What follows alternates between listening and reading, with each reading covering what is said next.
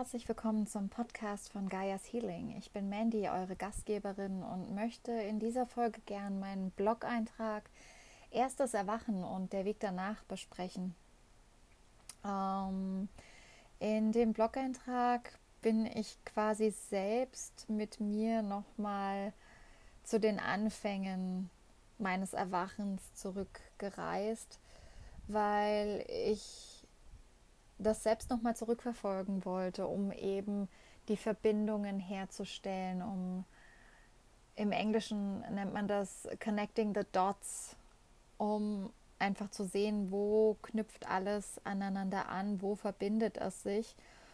Ähm, weil dadurch ergeben sich manchmal sehr wichtige Erkenntnisse und dadurch begreift man oft eben im Nachhinein, was denn die Schlüsselmomente im eigenen Leben waren und auch eben in dieser Entwicklung auf meinem spirituellen Weg und den Impuls dadurch habe ich bekommen durch einen Austausch auf Instagram.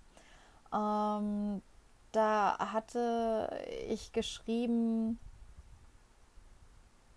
da, na, ich hatte, glaube ich, einfach nur gefragt, ähm, wie das ist mit dem Erwachen, weil man dann ja zwischendurch auch immer mal wieder einschläft und vergisst und hatte einfach die offene Frage gestellt, wie es denn sozusagen für meine Follower war ähm, mit ihrem Erwachen und ähm, habe dann mit jemandem einen regen Austausch entwickelt und mich dadurch überhaupt daran erinnert, dass das Ganze zum ersten Mal äh, in meiner späten Teenagerzeit stattgefunden hatte. Und ich glaube aber auch, dass äh, fast jeder mal so eine Phase im Leben hat, äh, wo man sich für Übersinnliches interessiert und äh, da gibt es ja auch sehr vieles. Also ähm, beliebt ist dann ja das Gläserrücken und äh, eben Tarot. Also bei mir war es in erster Linie das Tarot, durch das ich da so ein bisschen reingekommen bin.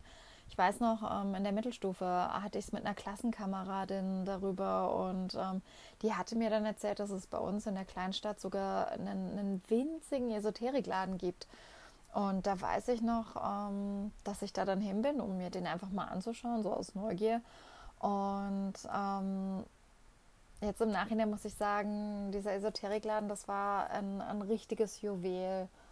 Das war ein unglaubliches Geschenk für mich auf meinem Weg.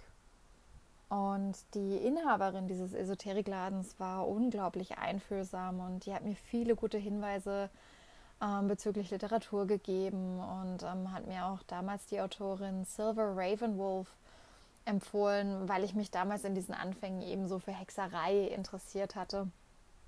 Und ähm, ich weiß noch, dass ich damals äh, in dem äh, Laden eben mein erstes Tarotdeck gekauft hatte ähm, das war das Einhorn-Tarot. Ähm, wenn ich mir das Deck heute anschaue, denke ich mir, Gott, das will mir, ist es so kitschig.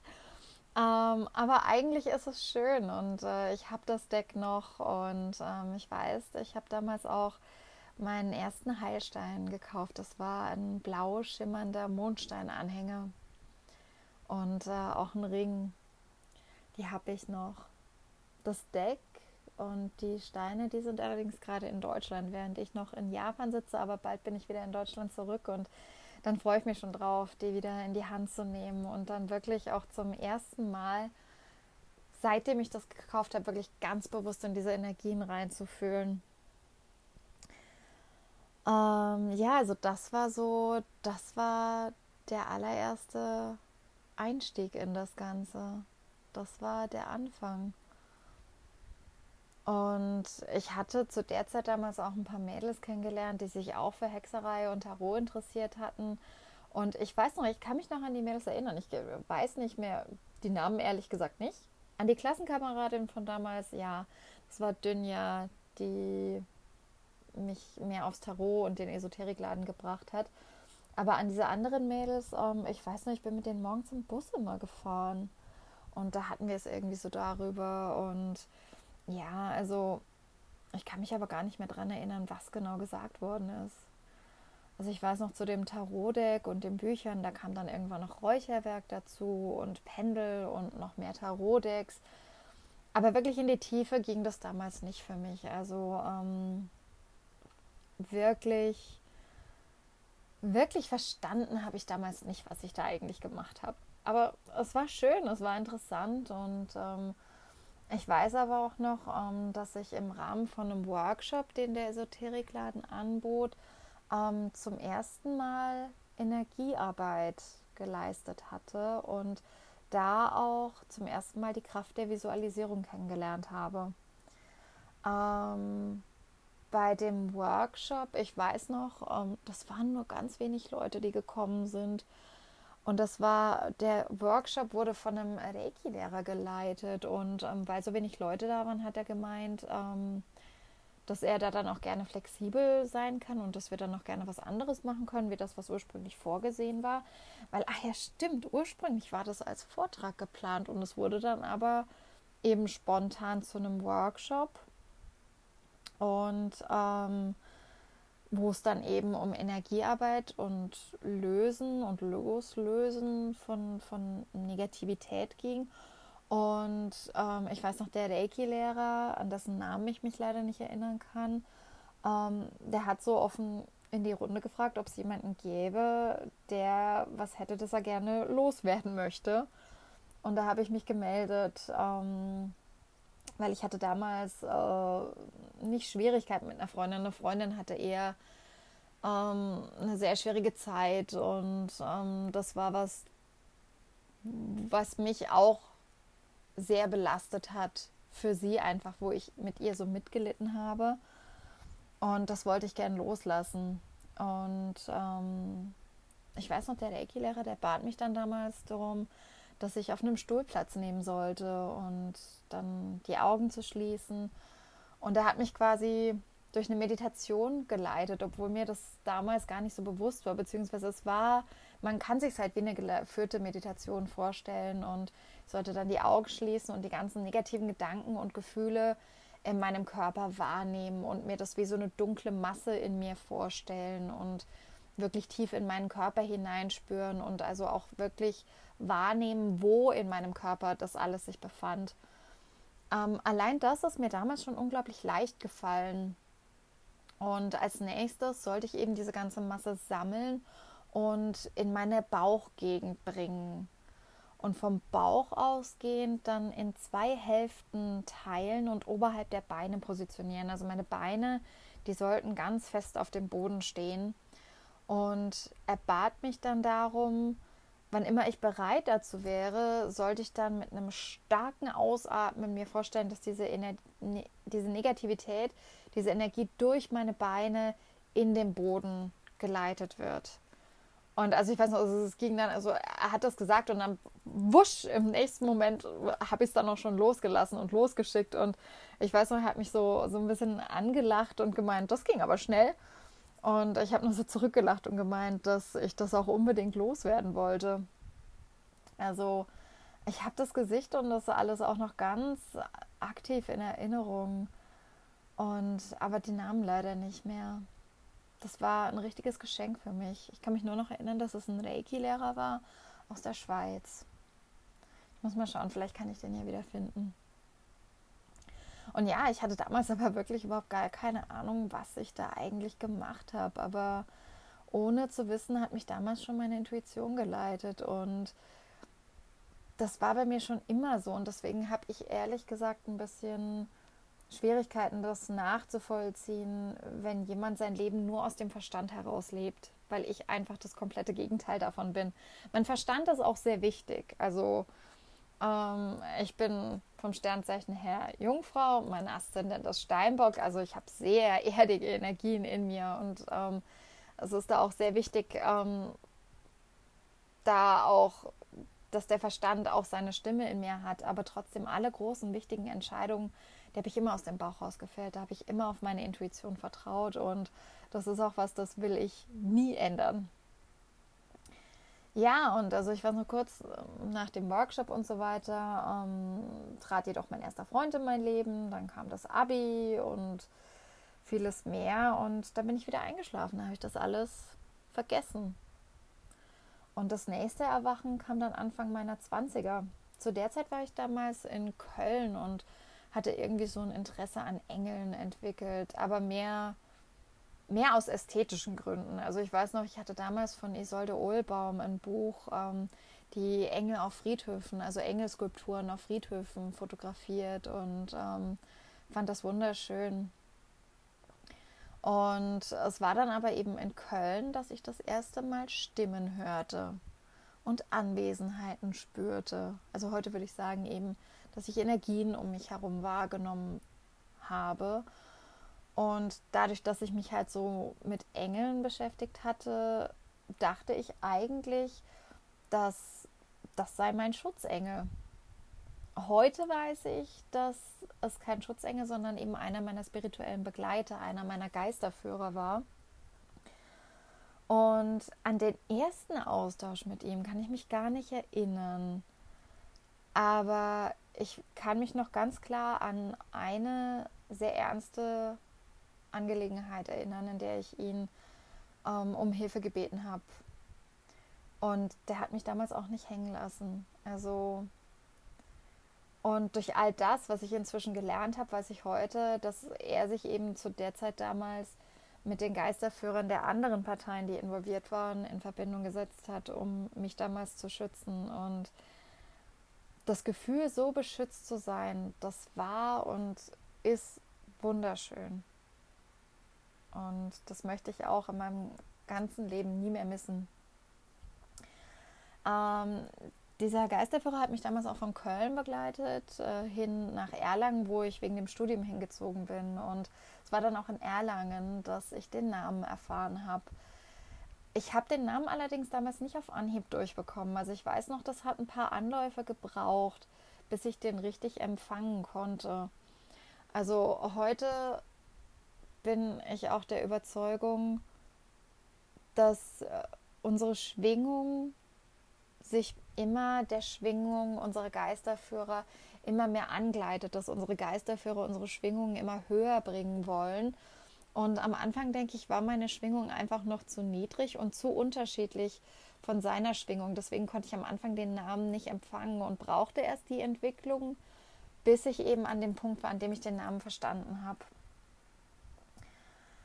Ähm ja, und ich hatte damals einen Mitbewohner, den Markus, und der war auch spirituell interessiert. Und ich werde auch nie vergessen, äh, den einen Abend, als er sich von mir die Tarotkarten hat legen lassen. Das war Wahnsinn. Und ja, ich bin dann irgendwann zum Auslandsstudium für ein Jahr nach Italien. Und als ich da dann an der Uni war, bin ich wieder komplett eingeschlafen. Ich wieder komplett alles vergessen.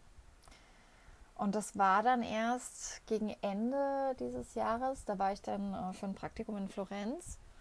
Und da habe ich eine Freundschaft geschlossen, äh, die auf meine, sage ich mal, spirituelle, äh, spirituelle Entwicklung eine unglaubliche Auswirkung haben würde. Ähm, ich habe Vienna kennengelernt. Das war eine Kalifornierin. Und ähm, also ihr Name ist wirklich Vienna. Das ist kein Scherz. Und ähm, wir waren kurz in Florenz Mitbewohnerin und sie war damals in Italien, weil sie da ins Weingeschäft einsteigen wollte, was sie auch in den USA zuvor gemacht hat. Und zwischen uns war ein Altersunterschied von locker 25 bis 30 Jahren, aber das hat uns überhaupt nicht gejuckt, weil wir haben uns so gut verstanden und waren so auf einer Wellenlänge ähm, und sind eben auch in engem Kontakt geblieben, als ich von Florenz nach Wien gezogen bin. Und in Wien habe ich ein WG-Zimmer in der Wohnung gefunden mit einem Gebäude. Da waren die Grundmauern noch aus dem 11. Jahrhundert und ich habe das geliebt. Also für mich, je älter Orte sind, desto wohler fühle ich mich da tendenziell. Und kurz nach meinem Einzug in die Wohnung habe ich allerdings festgestellt, dass ich da nicht alleine war. Also auch da nicht, wenn mein Mitbewohner aus dem Haus war, was sehr oft der Fall war. Also mein Mitbewohner, der war zwar selbst auch noch Student, hat aber bereits schon Vollzeit gearbeitet und war mehr außer Haus als zu Hause. Und ich weiß noch, dass ich mir anfangs oft dachte, dass ich mir das alles nur einbilden würde. Und ähm, weil so Zweifel sind immer wieder Teil des Ganzen. Also auch heute habe ich manchmal noch Phasen, wo Zweifel einfach aufkommen. Und damals hatte ich ja noch quasi gar keine Rückmeldung und ich hatte auch alles von vorher ja wieder vergessen. Und ja, aber ich habe das immer wieder gespürt und auch intensiver an manchen Tagen, ähm, dass da einfach noch eine Präsenz war. Und das hat mich aber manchmal so daran erinnert, wie dieses Gefühl, ich weiß noch in meiner Kindheit, wenn ich abends zur Toilette musste und so Angst hatte, im, im Dunkeln durchs Haus zu gehen.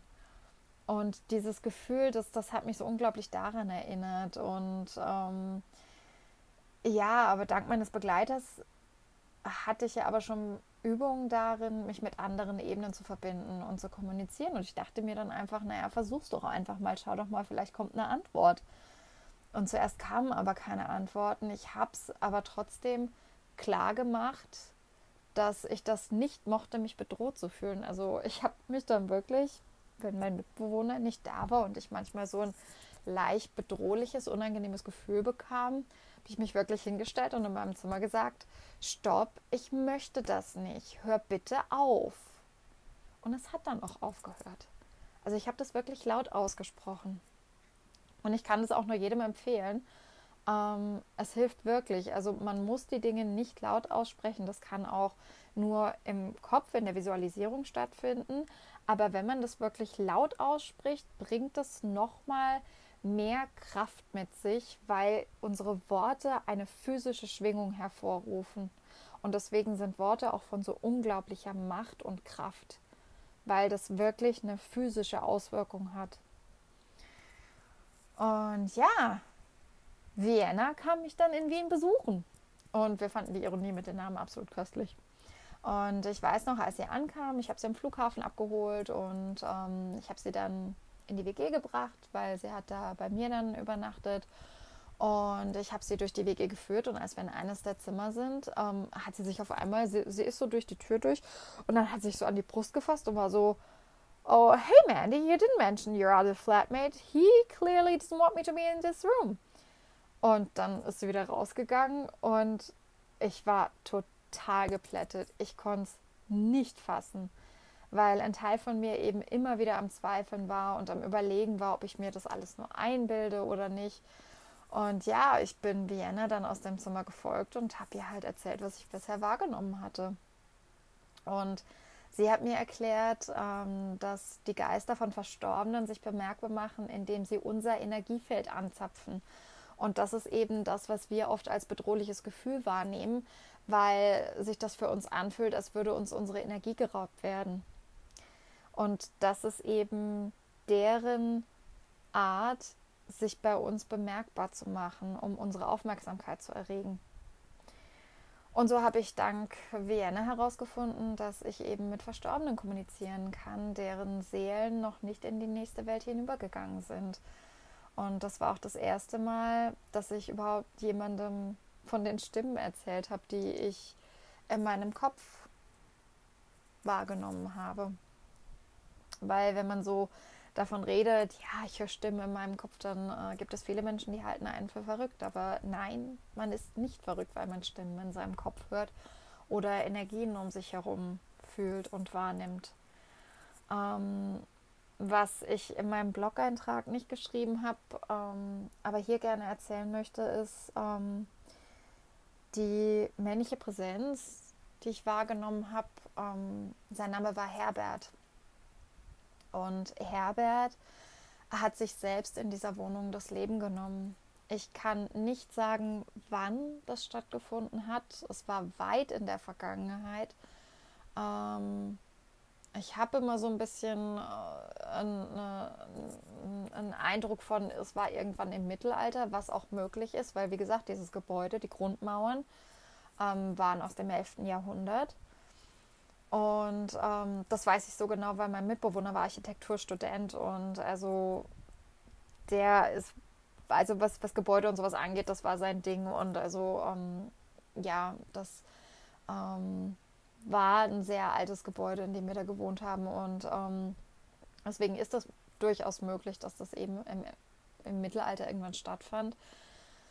Und ähm, er hat sich selbst erhängt in dieser Wohnung. Und ich werde das nie vergessen. Äh, Vienna und ich, wir saßen in der Küche am Tisch und ich weiß gar nicht, wie wir, ich glaube, es war nach dem Abendessen oder nach dem Mittagessen und wir saßen da und wir haben uns drüber unterhalten und ähm, und er hat mir halt eben, Herbert hat mir diese Bilder geschickt und ich saß da und ich musste so unglaublich weinen, weil ich sein Leid von damals gespürt habe und weil ich so mit ihm gefühlt habe. Und das ist auch was da, ich spüre jetzt noch die Energien wieder aufsteigen in der Erinnerung damals und ähm, das war aber dann auch so wunderschön, weil es eben das war, was für ihn notwendig war, um, um endlich den Übergang zu schaffen. Weil ich, was ich auch noch durchbekommen habe ähm, von ihm, ist, dass man damals versucht hat, das so ähm, unter den Teppich zu kehren. Also man hat versucht, das äh, zu verheimlichen, dass er sich umgebracht hat. Und er wollte aber, dass es jemanden gibt, der das anerkennt und der das ausspricht und der das wahrnimmt, dass er sich damals selbst dort erhängt hat. Und ich habe mich eben mit Vienna darüber unterhalten. Ich habe es mit ihr geteilt und sie war da und sie hat all das für mich bezeugt und ähm, sie hat es auch gespürt und wir saßen dann beide da und haben geheult, ähm, weil wir halt eben auch beide dann daran teil hatten, an diesen wunderschönen Energien, wie das war, als, als das, das war so unglaublich. Es gibt keine Worte dafür. Das hat sich alles so hell angefühlt und es war, es war alles lichterfüllt und es war wunderschön und er ist dann endlich rübergegangen. Und das war großartig.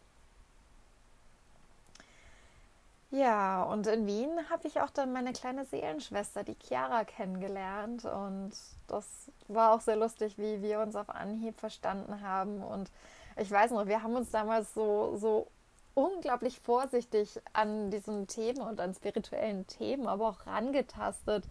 Also das war wirklich, äh, ich weiß, ich kann mich an unseren Wortlaut und so auch gar nicht mehr erinnern, aber ich weiß noch, das war so, so ganz vorsichtig und ganz sachte und ging dann aber eben hin bis zum vollen Outing. Und dass ich ja auch vom Herbert erzählt habe und so weiter und noch, dass ich mich mit der Vienna über all das austausche und ähm, ja, so, weil sie nimmt solche Energien eben auch wahr und ist auch sehr empathisch und ja, ich habe für Chiara auch einmal ihre Akasha-Chronik gelesen und ähm, sie wollte da halt eben auch, dass ich unseren Seelenvertrag mal anschaue und gucke, was da drin steht. Und deswegen weiß ich eben auch ganz genau, dass Chiara und ich auch einen Seelenvertrag miteinander haben. Und darüber bin ich unglaublich froh und ich bin so dankbar dafür auch dafür, dass sich unser Kontakt über all die Jahre seitdem schon gehalten hat. Und äh, ja, Chiara ist mich hier, sogar hier in Japan besuchen, bekommen, besuch, besuchen gekommen. Und ähm, ja, es war dann auch hier in Japan, ähm, dass ich 2019 in einer Art und Weise aufgewacht bin, dass es ab jetzt kein Einschlafen mehr gibt. Also das ist ausgeschlossen, das ist keine Option mehr. Es wird kein Vergessen mehr geben. Und es war ein langer Weg dahin.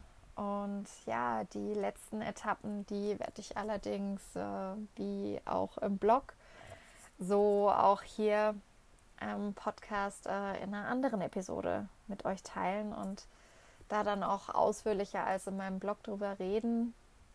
Und äh, ja, ich hoffe, dass ihr mich da dann auch weiterhin begleiten werdet. Und falls ihr irgendwelche Erlebnisse habt, die ihr mit mir teilen möchtet, dann bitte schreibt mir unbedingt, schaut auf der Homepage vorbei oder im Instagram und äh, tretet unbedingt in Kontakt.